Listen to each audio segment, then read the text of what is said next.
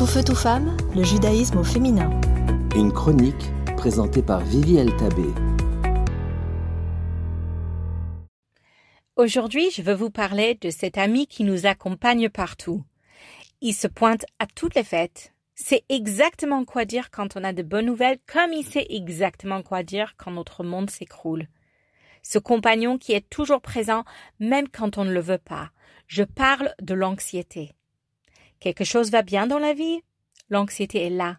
Il se charge de nous inquiéter. On a trouvé un super partenaire de vie. On va s'inquiéter que ça ne durera pas. On a la chance d'avoir des enfants. On va craindre de mille façons pour leur avenir. Et s'il arrive quelque chose de grave, l'anxiété est là aussi. Il se charge de nous faire croire que ça sera pour toujours, que ça n'ira jamais mieux, qu'on ne s'en remettra jamais de cette épreuve et toutes les implications que cela signifie à propos de nous. Qu'est-ce qu'on fait de cette petite peste, cette infernale petite voix qui nous tracasse toujours? La vérité, la vérité.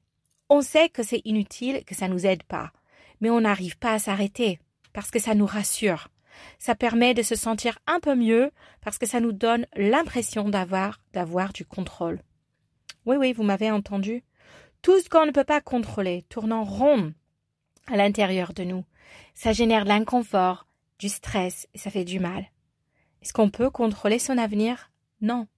Est-ce qu'on peut contrôler la réussite de nos enfants, leur santé future, la réussite de leurs relations? Non. Et ça, ça fait du mal.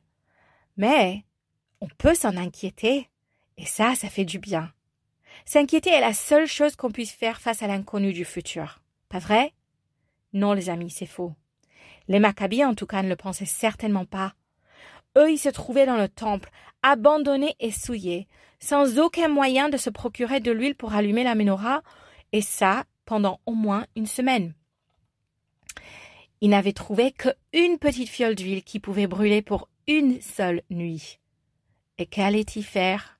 Comment ils allaient s'en sortir? S'inquiéter? Non. Le miracle, le grand miracle s'est produit. Les Maccabis ont refusé de s'inquiéter. Ils ont fait la prochaine action réalisable.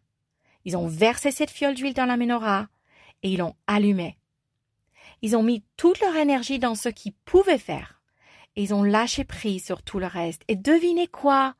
L'histoire a une fin heureuse et on l'a faite chaque année à Hanouka pour se souvenir, moi et toi, nous tous, que nous pouvons passer tout notre temps à nous inquiéter ou nous pouvons prendre cette petite fiole d'huile dans notre âme, dans notre cœur, et faire le prochain pas possible, maintenant, parce que ça, c'est tout ce que l'on peut contrôler, ou presque.